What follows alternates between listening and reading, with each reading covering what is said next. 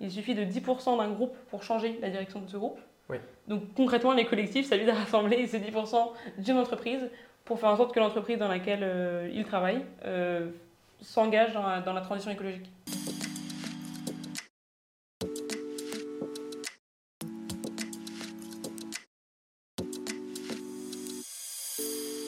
Bonjour et bienvenue dans ce nouvel épisode de Culture Responsable, l'émission qui traite de la responsabilité des entreprises sur des enjeux RH et RSE. Aujourd'hui, on accueille Gabrielle Kiss, consultante chez SIA Partners et membre d'un collectif engagé pour l'environnement et aussi membre de l'association des collectifs. Le sujet du jour, comment lier son engagement personnel et professionnel sur les sujets environnementaux et notamment grâce à la création d'un collectif. Alors bonjour Gabrielle. Bonjour. Déjà, est-ce qu'on peut commencer par définir ce que c'est un collectif et euh, peut-être présenter l'association des collectifs? Avec plaisir. Euh, un collectif, dans le sens euh, dans lequel on l'entend par l'association, c'est un groupe de personnes qui travaillent dans la même entreprise et qui veulent s'engager sur les enjeux environnementaux. Donc c'est très large, ça peut être juste faire le lien entre un engagement personnel profond et son travail au quotidien, puisque on passe de l'ordre de 8 heures par jour à travailler. Et quelquefois, devoir laisser son engagement à la porte, euh, à l'entrée euh, de son entreprise peut être compliqué. Et hum, l'association Les Collectifs rassemble l'ensemble des personnes qui sont euh, mues de cette même envie et qui veulent insérer la dimension environnementale dans leur travail et ou dans leur entreprise. D'accord. Alors on reçoit plusieurs personnes de l'association des collectifs ici sur le plateau de Culture Responsable et on présente les différentes actions qui sont, qui sont répertoriées en fait euh, au, sein de, au sein des collectifs. Mhm. Et, euh, et ici peut-être que tu peux nous parler de, de- de- des moments clés, des, des- des chiffres. euh, combien, combien de personnes est-ce que vous êtes au sein des, des collectifs? Quand est-ce que ça a été créé, etc. Un peu de contexte. Tout à fait. Bah, donc le- l'association Les Collectifs a été créée en avril 2021. Euh, on a publié une tribune qui présentait cette volonté d'engagement, justement, que j'ai précisé juste, à juste, juste avant. Et l'idée, c'était de, premièrement, donner de la visibilité à ce mouvement qui est en fait un mouvement relativement global. Beaucoup de personnes auprès de beaucoup d'entreprises différentes veulent s'engager. Et euh, force de cette tribune qui a donné de la visibilité à cette volonté de s'engager, l'association s'est créée. Euh, Aujourd'hui, on représente de l'ordre de 200 collectifs, donc 200 entreprises différentes. Et hum, on mesure, enfin, on, pardon, on estime que ça représente euh, 10 000 salariés au global. Mm. C'est-à-dire des groupes de collectifs différents, de tailles très différentes. Ça peut, aller, ça peut commencer avec deux personnes et ça peut aller jusqu'à euh, littéralement des milliers de personnes pour les plus gros. Euh, et euh, se rassembler donc dans deux collectifs d'entreprises différentes pour donner de la visibilité donc, au mouvement, ce qu'on a fait avec la tribune et ce qu'on continue de faire typiquement sur ce genre d'intervention ou à l'univers shifté ou d'autres d'autres interventions, de partager, surtout c'est ça le vrai sujet, partager, euh, donner des retours d'expérience sur les actions concrètes qu'on peut implémenter, ce que tu as précisé avec les autres personnes des collectifs qui sont venus, le fait de partager aussi ce qui marche bien, ce qui marche moins bien et les différents freins et accélérateurs pour un collectif. Ouais. Euh, et aussi avoir un prendre la parole, c'est-à-dire que les collectifs, ça rassemble les employés qui veulent s'engager. Ouais. Et cette euh, force-là est souvent euh, sous-estimée, voire minimisée. Or, on se rend compte que euh, la transition écologique, euh, je pense que tout le monde le sait, euh, a besoin de toutes les forces disponibles. Et la force des salariés est une force existante. Et les collectifs est un moyen justement de, concrétiser cette, action-là. Et les collectifs, ça permet de faire des synergies, trouver des synergies entre chaque collectif euh, de chaque entreprise qui sont vraiment dans des secteurs très très différents, des tailles d'entreprise aussi euh, très très différentes et de, de s'entraider en fait, c'est un système d'entraide. Oui, concrètement, euh, la- les collectifs, c'est avant tout une communauté. C'est des Oui. personnes qui échangent entre elles sur des actions qu'elles ont implémentées dans leur entreprise, sur aussi des visions de qu'est-ce que serait l'entreprise demain, euh, comment est-ce que l'employé peut s'engager dans cette entreprise. En fait, le, la catchphrase de les collectifs, c'est transformer l'entreprise de l'intérieur. Euh, on se base souvent sur euh, un argument euh, qui est qu'il y a une étude d'Harvard qui présente qu'il suffit de 10% d'un groupe pour changer la direction de ce groupe. Donc concrètement, les collectifs, ça vise à rassembler ces 10% d'une entreprise pour faire en sorte que l'entreprise dans laquelle ils travaillent s'engage dans, la- dans la transition écologique. Ouais. Et ce sujet-là, on l'aborde par le prisme de- des salariés parce que, encore une fois, c'est un vrai besoin, une vraie volonté. Mais on s'accompagne aussi de beaucoup de partenariats avec des personnes et des associations qui ont des visions complémentaires. Euh, on a travaillé par exemple avec la Convention des entreprises pour le climat, qui rassemble eux des dirigeants d'entreprises. Et nous, en tant que les collectifs, on a accompagné ces dirigeants dans plusieurs ateliers pour les, les aider à concevoir un collectif dans leur entreprise. On a aussi travaillé par exemple avec euh, Reclaim Finance euh, pour pouvoir euh, concrètement réfléchir à comment mini, enfin, plutôt optimiser l'impact de l'épargne salariale d'entreprise. Ouais. Et donc ce qui se passe, c'est que plusieurs collectifs de plusieurs entreprises différentes veulent avoir une épargne salariale qui finance la transition écologique. Et on, on est accompagné, et on ne remerciera jamais assez, de Reclaim Finance et d'autres associations notamment, pour justement avoir un vrai hum, argumentaire, être percutant et arriver nous en tant que collectif en disant écoutez, on a ce rapport, cette vision, ces conseils, qu'est-ce qu'on peut faire? D'accord, très bien. Alors justement, on peut peut-être parler de la méthodologie pour créer un collectif. La méthodologie, alors nous ce qu'on a rassemblé, c'est une, une somme d'observations empiriques. Donc si jamais vous voulez faire différemment, il n'y a pas d'injonction. En revanche, ce qu'on recommande, euh, c'est comme première étape de premièrement s'entourer, s'encorder, on dit. Euh, S'encorder. Exactement. C'est un peu comme euh, quand, en fait, concrètement, être un collectif, on le reprécisera après, mais c'est aussi tenir une ligne de crête. Et donc, on a développé tout un vocabulaire montagnard que je maîtrise partiellement pour donner un peu d'imaginaire à, les collectifs. Et donc, le premier euh, conseil, c'est de s'encorder et de trouver des personnes avec qui vous avez envie de concrètement vous investir sur les sujets environnementaux dans votre travail. Et même si vous considérez que vous n'avez pas de compétences directes sur ce sujet-là, c'est-à-dire que, j'en sais rien, vous ne connaissez pas le bilan carbone ou que vous ne savez pas parler du changement climatique, c'est pas grave. Euh, trouvez des personnes avec qui vous pouvez parler de ces sujets-là. Euh, c'est la première étape indispensable pour bah, déjà, premièrement, avoir euh, des idées, partager cette vision et voir concrètement comment, ce que vous pouvez faire ensemble. Donc, s'accorder, premier gros conseil, et comment s'accorder euh, ça peut être euh, en prenant un café avec un collègue, euh, parler, au détour d'une conversation, vous parlez d'un atelier zéro déchet que vous avez adoré mm. et vous vous rendez compte que la personne en face est particulièrement réceptive. donc peut-être qu'il y a anguille sous roche et que il peut, cette personne-là peut vous accompagner dans cette aventure, car c'est une aventure. ça peut être en participant à un atelier que la RSE a mis à disposition et en, rencontrant du coup des nouvelles personnes qui semblent sensibles aux sujets environnementaux ou RSE plus large et se dire ok ces personnes-là ont l'air intéressées donc je peux peut-être leur parler. Mm. Ça peut être mettre un message sur une équipe ou un groupe euh, Teams ou autre support informatique euh, de votre choix pour dire je veux faire quelque chose sur les sujets environnementaux qui veut. Mm. En fait le... Et il faut bien préciser aussi que dès qu'on rentre sur ces thématiques et ces enjeux, il y a évidemment euh, toute, euh, toute, une mise en relation, enfin vraiment tout un réseau de personnes, une communauté où on peut euh, bah, dialoguer, parler des enjeux euh, commun aux différentes personnes de la communauté.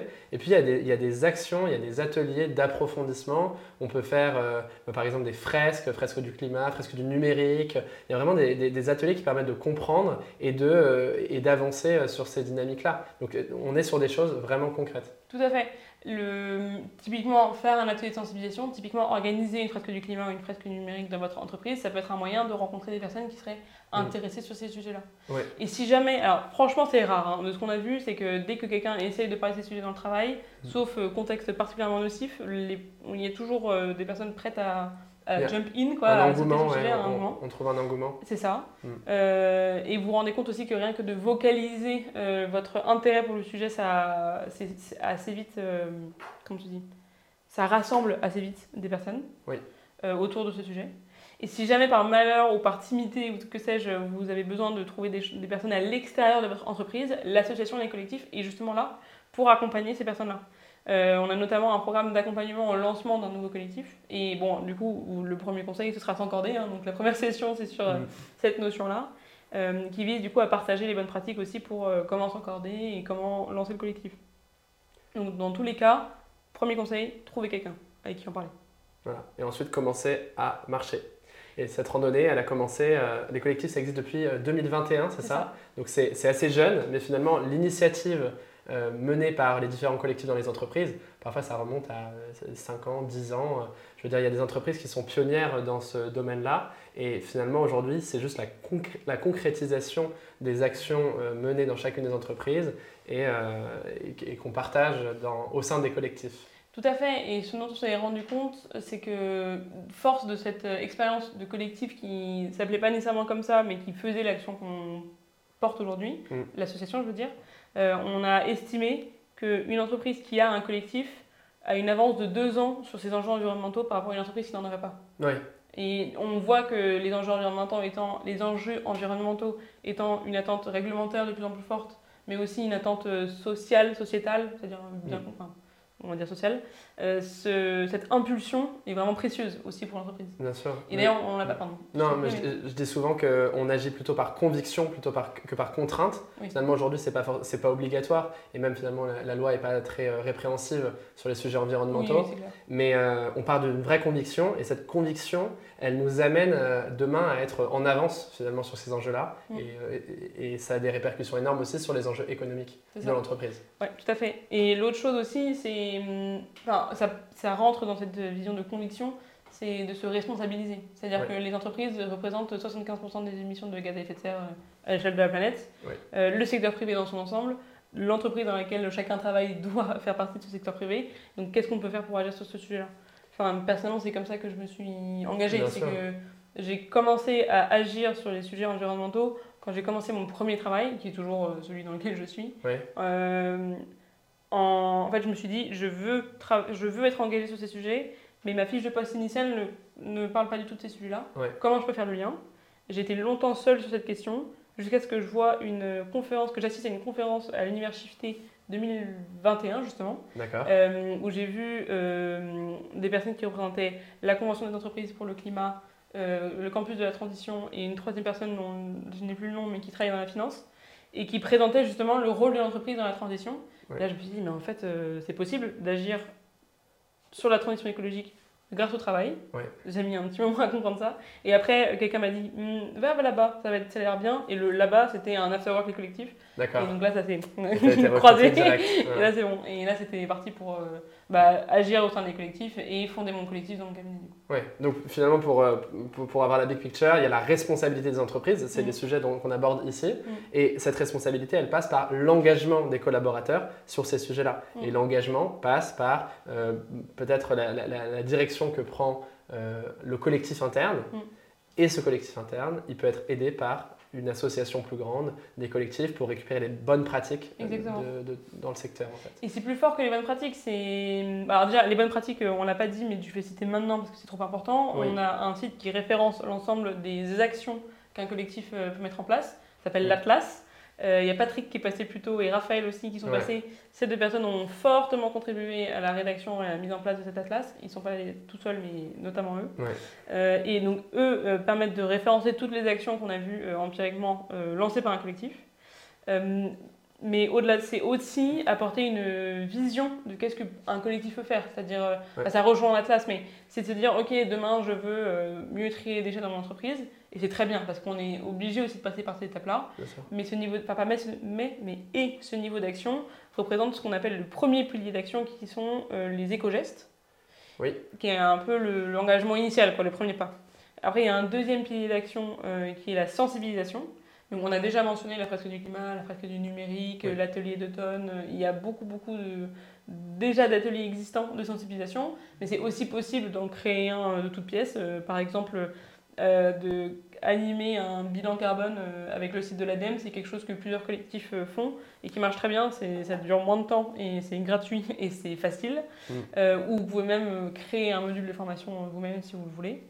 Deuxième niveau d'action, donc sensibilisation. Et troisième niveau d'action, c'est vraiment l'impact sur le core business. Comment est-ce qu'un collectif peut agir sur le core business? Vous avez fait venir euh, un- des personnes qui ont créé un Shadow Comex.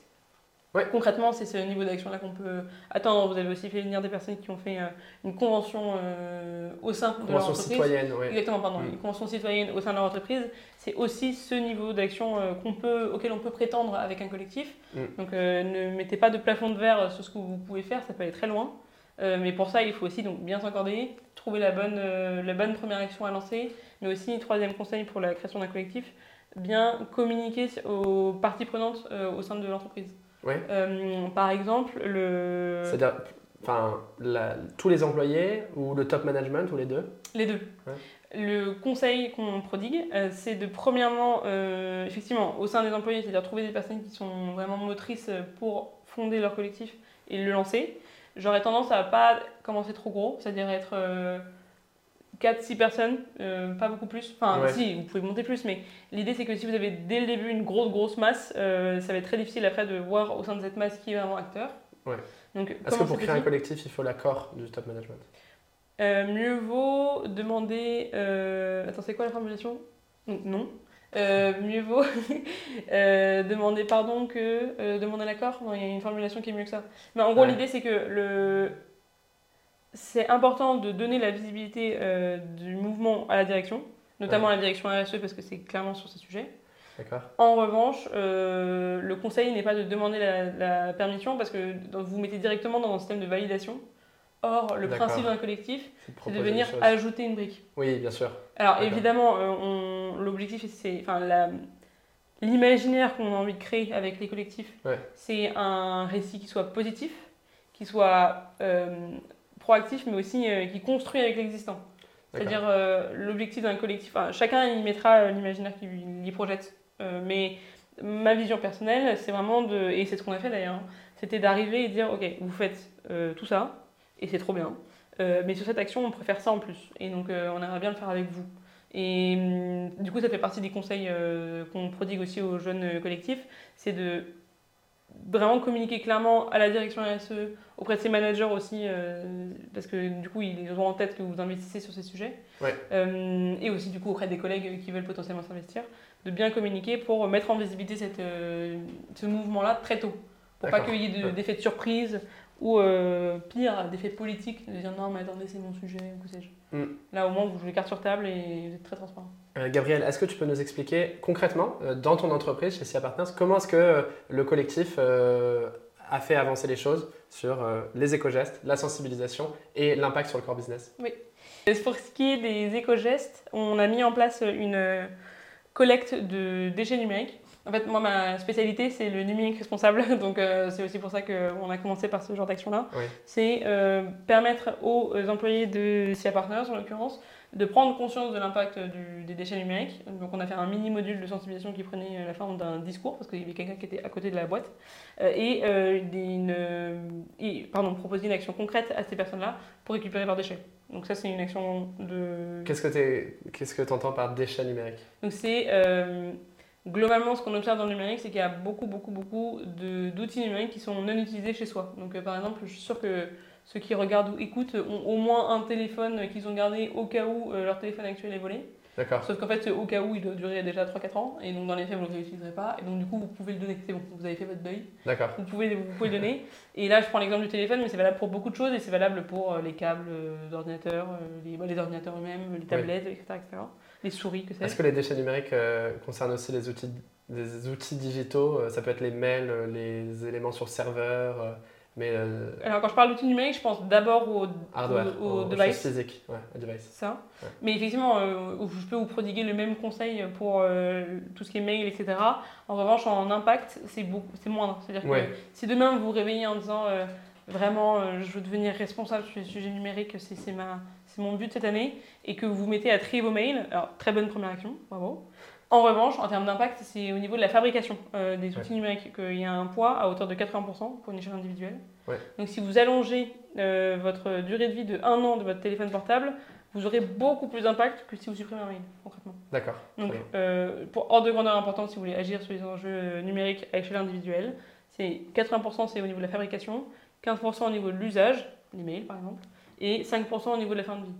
Donc si vous voulez vraiment vraiment agir, travaillez sur euh, la durée de vie de vos équipements, les protéger, les réparer, même si quelquefois c'est pas évident parce que c'est aussi cher de réparer que d'avoir un nouveau téléphone. Bien sûr. Mais, Acheter du euh, reconditionné. Acheter du reconditionné, mais attention aux effets rebonds. C'est-à-dire que Oui. si vous achetez un reconditionné, ça ne va pas justifier que votre ancien téléphone qui marche toujours euh, doive être changé. Bien sûr. Donc euh, il faut, voilà, faut mesurer. Mais l'effet rebond, c'est un truc euh, à part. On pourrait faire un podcast juste ça. Eh ben, on le juste fera alors. sur ce sujet-là. Donc là, on était sur les éco-gestes. Donc éco-gestes, déchets numériques. Deuxième action, on a parlé de la sensibilisation. Sensibilisation. Alors c'est là-dessus où avec mon collectif on carbure le plus et de loin, on est beaucoup plus, enfin, on est très Ah. inspiré par cette euh, thématique. Hmm. Donc on a hum, déployé la fresque du climat à hauteur de l'ensemble, euh, alors comment je dis ça, de des hubs francophones des CIA Partners. Donc c'est un peu plus large que la France. Enfin, en tout cas on essaye d'être plus large que la France parce qu'on essaye aussi de développer au Luxembourg, à Bruxelles, euh, au Maroc, enfin là où on est quoi. D'accord. Euh, Le marché francophone. Exactement. Et ça, et au Canada aussi, on va essayer. Enfin, même si c'est en cours. Mais ça, euh, ça paraît évident parce que maintenant, c'est un peu tout le monde qui le fait. Mais dans les faits, ça n'a pas été facile parce qu'il fallait. C'était aussi un peu la première action. Donc, de poser la première pierre, ça a impliqué d'avoir les premières discussions, débloquer les premiers budgets. Enfin, c'était Ouais. un peu. Donc, on a mis un peu de temps.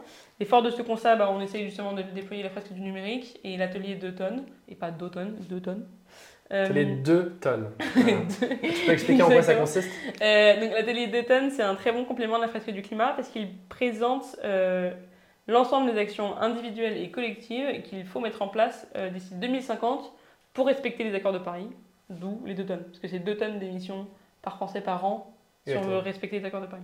Deux tonnes, d'émis- de, euh, deux De- tonnes de de, CO2, CO2, c'est ça. euh, émises par personne par an, C'est ça, pour préciser. exactement. Et donc euh, pour vous donner un ordre de grandeur, un aller-retour Paris-New York, c'est 2 tonnes. Donc, Voilà. euh, Donc après, on peut plus rien faire. On On peut pas manger de- de on peut pas vivre. Donc ouais, l'idée c'est de voir comment, comment agir. Donc et des ateliers de sensibilisation, mais ça peut être aussi euh, par exemple des conférences. Donc vous avez déjà fait intervenir Raphaël sur les conférences, donc je vais pas Ouais. Euh, m'allonger sur le sujet, mais c'est deuxième action. Des projections de films, euh, on projette des films, on a projeté par exemple Legacy de Yann Arthus Bertrand, Ouais. on va projeter Animal de Cyril Dion. Mm. Euh, on aimerait beaucoup, enfin en tout cas moi j'aimerais beaucoup faire The Week, qui est un module de sensibilisation, enfin plutôt pardon, c'est un module de, oula, de trois épisodes d'une heure sur l'engagement, tout ce que ça peut impliquer de triste et de déprimant, mais aussi et surtout tout ce que ça peut en- impliquer d'enthousiasmant et de visionnaire et d'encourageant et de positif. Ouais, on en parle aussi un peu dans Culture Responsable. Mais c'est un cycle en U, C'est ça. en fait, mais c'est intéressant de- de- d'en parler. C'est un cycle en U. Au début, bah, on se rend compte de toute la, la difficulté et puis on a une désillusion. Donc là, on, on- on est triste. C'est ça. Ensuite, on essaie de reprendre ses esprits et de créer des choses euh, concrètes et de, de- de se reprendre en main finalement. Mm. Et puis euh, après, on voit euh, l'impact positif de ces actions-là et donc euh, on remonte la pente. Et pour un petit teasing, euh, les collectifs et dans The Week, donc c'est aussi comme ça que je connais, enfin personnellement, mais Exactement. Euh, on a fait une semaine de sensibilisation. Donc je reprends les actions. On a fait une semaine de sensibilisation euh, qu'on a appelée Earth Week, euh, donc semaine de la Terre, pour justement englober une somme d'actions que je t'ai présentées, dont rassembler les déchets numériques, faire des fresques des ateliers, euh, etc. Et en fait, de, fait, de, faire, de, fait, oula, de faire un package d'actions comme ça, ça permet aussi de communiquer différemment. Mhm. On va pas se mentir, être un collectif, c'est aussi un peu savoir communiquer. hein. Il faut savoir se mettre. Euh, communiquer entre, entre vous, euh, communiquer à l'extérieur. Euh, en l'occurrence, quand on... Pardon, quand on parle d'un collectif, généralement, on parle de la communication au sein de l'entreprise, c'est-à-dire d'employé à employé, pas de communiquer nécessairement à l'extérieur. Je ne recommanderais pas de faire dès le début. euh, de, typiquement, si moi j'avais mis sur LinkedIn directement euh, mon collectif a été créé, enfin j'aurais pu, hein, il- Mhm. avec du recul, il se serait rien passé, mais ça peut créer des quiproquos sur justement euh, la communication aux parties prenantes de l'entreprise. Oui, bien sûr. Il faut bien d'abord s'assurer qu'au sein de l'entreprise, tout le monde est au courant de ce qui se passe, Bien sûr. pour pas qu'ils l'apprennent sur d'autres canaux où ils pourraient du coup arriver avec une moins bonne disposition Mm. pour écouter l'initiative. De toute façon, l'objectif d'un collectif, c'est de transformer l'entreprise de l'intérieur. Oui. Donc déjà, vous, vous vous faites porte-parole d'action environnementale au sein de l'entreprise et l'objectif, c'est de recruter un plus grand nombre. Exactement. Et après, les collectifs, euh, l'objectif, c'est de, de concaténer, justement, et de rendre Ouais. visible. Après, si un collectif veut le faire de manière autonome, on n'empêchera pas, évidemment. Mais au contraire, on appuiera. Mais, mais ouais, le, le collectif en entreprise, c'est d'abord de transformer cette entreprise euh, de l'intérieur. Très bien. Est-ce que tu peux nous parler des... Est-ce que tu as des conseils pour comment s'y prendre? Voilà, les, les conseils que tu donnerais à une entreprise pour monter son collectif Euh, je réfléchis. Alors, ça va dépendre de qui nous regarde ou nous écoute. Euh, en tant qu'employé, du coup, Oui. euh, je recommanderais de fonder un collectif. Euh, donc, du coup, avec les trois premiers conseils qu'on a prodigués là, mais aussi, si jamais vous voulez être accompagné, du coup, de rejoindre le programme d'accompagnement de les collectifs. Le précise, s'il y en a qui veulent vraiment passer à l'action, il suffit de taper les collectifs sur Google. On a un référencement euh, top notch. Et Ouais. donc, du coup, vous nous trouverez et vous pouvez vous inscrire. hein, Il y a un gros bouton qui vous permet de vous inscrire.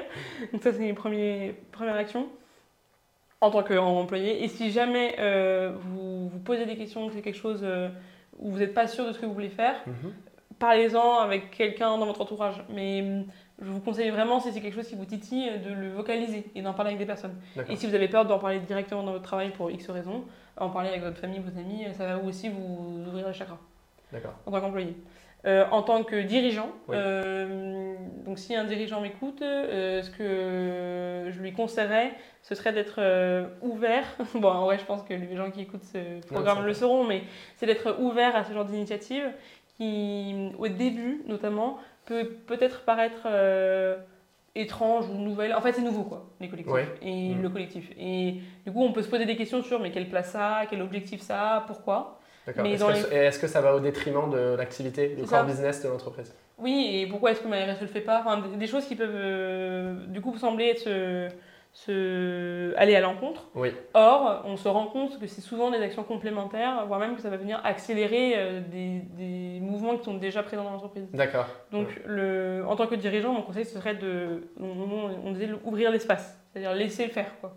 Mm. Et voire même, euh, si ça vous botte vraiment, même je recommanderais, euh, de parler avec eux et de montrer que vous êtes, euh, vous pouvez être sponsor et rendre l'initiative visible et l'appuyer. Parce que empiriquement, ce qu'on a vu aussi, c'est que accompagner un collectif où le chef d'entreprise ou le dirigeant sponsorise, ça mène à un niveau d'action beaucoup, beaucoup, beaucoup, beaucoup plus conséquent Ouais. que, euh, un autre, qu'un autre collectif. Enfin, moi, j'ai accompagné à la création d'un collectif Oui. euh, une, une personne qui était dans une entreprise qui était bon plus petite, parce que pardon, moi c'est plutôt un grand groupe, euh, EDF c'est un énorme groupe, donc c'est pas exactement la même dynamique. Mais là, c'est une entreprise de l'ordre de 40 personnes. Mhm. Et à la fin de la première session de l'accompagnement euh, à la création d'un collectif, cette personne est allée voir son dirigeant en mode je vais faire ça. Et le dirigeant a fait mais c'est génial. Et en fait, entre la première session et la dernière session où il y avait trois mois d'écart, limite euh, la roadmap de l'entreprise avait été impactée et ils avaient déjà commencé à réfléchir à des actions core business euh, très vite. Tu parles d'un client? Euh, non, non, non, je parle des personnes qui qu'on a accompagnées dans les collectifs. D'accord, ok. Donc, euh, Donc vraiment, c'était la boîte sur qui... l'association. Oui, sur voilà ça. associative. Ouais, ouais, ouais. D'accord. Là, je parle que de l'associatif. hein. D'accord, très bien. Et hum, donc concrètement, on a, on a vu avec cet exemple très concret, enfin, c'est visible que le, que le dirigeant peut avoir un rôle à jouer, un accélérateur vraiment Ouais. très fort. Donc euh, je conseillerais les dirigeants d'écouter et de parler avec eux. Euh, et troisièmement, en tant que direction RSE, bah, c'est un peu la même chose que pour un dirigeant. C'est-à-dire que généralement, le collectif va proposer euh, des actions qui sont complémentaires à ce qui peut être déjà mis en place par une direction RSE. Oui. Et hum, nous, empiriquement, vu qu'on conseille justement d'aller au-devant de ces directions RSE, euh, on conseille aux directions RSE en retour d'écouter ces actions-là et de voir comment ils peuvent travailler ensemble, Euh, tout en laissant euh, de, un, un minimum d'indépendance au collectif. Parce que l'objectif, c'est- pas pour un collectif nécessairement de venir se faire tamponner par la RSE ou vice-versa, une RSE qui veut absolument se faire valider par un collectif. Enfin, ce serait pas très sain comme euh, relation. Ouais. Enfin, ça peut, mais c'est pas notamment, pas nécessairement ça. Là, c'est vraiment de, en gros, rester ouvert et, et bienveillant. Et après, en tant qu'employé, si jamais vous venez de lancer votre collectif, ça peut être quelquefois intimidant de venir voir une direction et dire coucou, je suis là, alors que c'est pas nécessairement une personne avec qui vous parlez régulièrement ou quelqu'un que vous connaissez. Et hum, ça, du coup, il est aussi possible de venir euh, parler aux dirigeants ou à la direction RSE une fois que vous avez mis en place une première action. Typiquement, nous, avec nos collectifs, on fait beaucoup cette dynamique-là, c'est qu'on POC, donc euh, Proof of Concept, concept Oui. et qu'on teste toujours, une première fois, à petit niveau, euh, petit groupe de 20 personnes. On voit si ça va marcher, pas marcher, est-ce que c'est difficile à mettre en place ou pas. Et derrière, on va voir euh, la direction RSE en disant on a fait ça, ça marche plutôt bien, euh, voici le budget, euh, voici le temps dédié, est-ce que tu es OK? Et il me fait oui, est-ce qu'en fait ça marche très bien Et du coup, on Vous, continue. vous des testez à l'échelle de votre, de votre groupe de 20 personnes et ensuite, une fois que le test est fait et concluant, vous étendez à l'échelle de l'entreprise? Ce qu'on essaye de faire, c'est de tester euh, effectivement à petite échelle. En revanche, on, en revanche, on essaye d'intégrer des gens qui ne sont pas nécessairement dans le collectif. Oui, ah, c'est important ça. Pour ouais. euh, justement De- euh, voir un s'il y regard neuf aussi. C'est ça. Parce que nous, entre nous, je pense que tout le monde aime ce que tout le monde veut faire, donc on Mm. s'aime et donc c'est cool. D'accord. Il faut essayer d'embarquer le plus de gens possible. Gabriel, une question sur l'impact sur le core business. Est-ce qu'aujourd'hui, donc au sein de ton cabinet de conseil en management, est-ce qu'il y a des choses qui percolent sur les projets clients, euh, ce que vous, ce que vous proposez, euh, peut-être justement des nouvelles initiatives euh, Est-ce que- votre action en interne, elle a euh, un impact positif sur euh, les actions de vos clients? Les actions qu'on a menées concrètes, parce qu'on a eu beaucoup, beaucoup, beaucoup d'idées. On a une capacité à brainstormer qui est assez phénoménale. Mais ce qu'on a réussi à mettre en place et à une hauteur un peu moins importante, en revanche, on a réussi à mettre en place dans toutes les missions qu'on veut vendre, où il y a un collectif euh, qui est présent, une. Alors, on travaille sur le PowerPoint parce qu'on sur PowerPoint parce qu'on est des consultants. Hein. Donc de mettre une slide, de mettre une slide, vraiment, mais vrai, euh, une slide de conviction et de recommandation sur euh, qu'est-ce que la personne qui travaille sur cette mission pourrait faire. Oui. Est-ce qu'il y a des résultats notables? Ah bah je peux pas vous dire, enfin j'ai pas en tête euh, telle mission a été gagnée parce que cette slide était là, enfin c'est pas comme ça que c'est formulé. Euh. D'accord, mais finalement est-ce qu'il y a des actions qui sont menées euh, chez le client après après coup? Généralement, ce qui se passe, c'est que, en fait, ça c'était le deuxième point que j'avais présenté. Oui. C'est que c'est pas comme ça qu'on a été créé, mais il se trouve que les personnes qui sont membres de mon collectif sont concrètement des personnes qui sont au fait des sujets environnementaux et qui donc du coup vont réussir à les, enfin en tout cas essayer vraiment beaucoup beaucoup beaucoup de l'intégrer dans leur mission. D'accord. Et les insuffler finalement. C'est ça c'est que fort de cet engagement et de cette montée en compétence, parce que du coup, au sein du collectif, vu qu'on n'arrête pas de parler de ces sujets, mm. de partager des sources, de participer à des ateliers, même maintenant, on a, des, on a régulièrement des, des personnes qui vont à des conférences ensemble. Là, il y a un groupe de gens qui vont aller à l'univers Shifter ensemble. Enfin, c'est un truc qui, quand même, euh, euh, mm. s'imprègne de manière. infuse beaucoup. L'univers Shift, c'est chaque année? Ouais, c'est tous les ans. Là, ce sera le 18, pardon, le 16, le week-end du 16 juin. Et ça rassemble? Et ça rassemble, donc c'est un festival organisé par les Shifters, qui sont l'association bénévole du Shift, Project, euh, qui ont organisé euh, pour la troisième édition une euh, université d'été ou univers shifté, où ils rassemblent des conférenciers et des tables rondes et des ateliers, et aussi un village associatif et d'autres, encore d'autres gens, pour parler d'une thématique qui change chaque année et chaque année, c'est sur les nouveaux imaginaires. Ouais, c'est euh, vraiment une très belle initiative. On salue les personnes du Shift Project d'ailleurs, qui sont à, enfin, des shifters du coup. À, l'initiative de ça. Oui, et des shifters, c'est vrai. Non, pas les shifters. Les, shifters, les shifters qui, qui, ont du coup. Euh, Mais qui euh, présentent une plateforme au enfin, pour, le pour, le, pour, le shift. Ouais, exactement. Mm. Voilà. donc pour l'action sur business, si on reprend, concrètement, on arrive, les personnes qui sont consultants dans leur mission vont essayer d'infuser concrètement leur, euh, leur engagement environnemental jusqu'à chez les clients. Très bien. Je pense qu'on a abordé euh, plein de sujets, euh, sachant que le thème initial, c'est comment lier son engagement environnemental, personnel et professionnel, notamment grâce à la création d'un collectif au sein de son entreprise. Mm. Pour finir, Gabriel, est-ce que tu peux, tu as envie de nous présenter une ressource, un livre, une inspiration que tu as et qui peuvent qui peut aussi inspirer d'autres personnes. Alors, tous ceux que j'ai déjà croisés euh, ont déjà entendu cette ressource, euh, mais je ne m'en lasse pas de la partager. Ça s'appelle Les Baladeurs. Euh, c'est un podcast de Les Others. Mm. Ils ne prononcent pas comme ça d'ailleurs, ils disent Les Others. c'est un média qui est aussi un média papier, même à la base un média papier, donc c'est un journal qui sort tous les trimestres, qui est juste beau. Enfin, c'est vraiment la définition du beau, je pense, ce, ce magazine-là, et qui veut présenter l'aventure en pleine nature tant par des aventuriers professionnels euh, que mhm. par euh, des gens michus. Ils veulent le rendre accessible, c'est ça que je veux dire. D'accord. Euh, et donc, les baladeurs présentent des épisodes d'aventuriers pour le coup professionnels. Donc, ça peut être des alpinistes, des grands navigateurs, des, des, dessinateurs qui vont dans un endroit spécifique, des écrivains, des photographes, on en parlera juste après, mm. qui racontent leur histoire, leur aventure en pleine nature.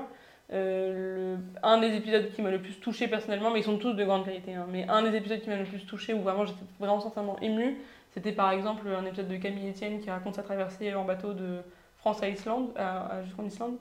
Euh, mais il y a aussi un des épisodes euh, récents, c'est avec Isabelle Autissier, qui est une grande navigatrice, qui raconte une des, une des éditions du Vendée Globe qui était particulièrement marquante. il y a beaucoup d'alpinistes en vrai, donc ceux qui aiment la nature, je pense, vont se retrouver dans, cette, dans ce podcast-là. Très bien, c'est beaucoup d'aventures. Oui, mm. c'est que ça.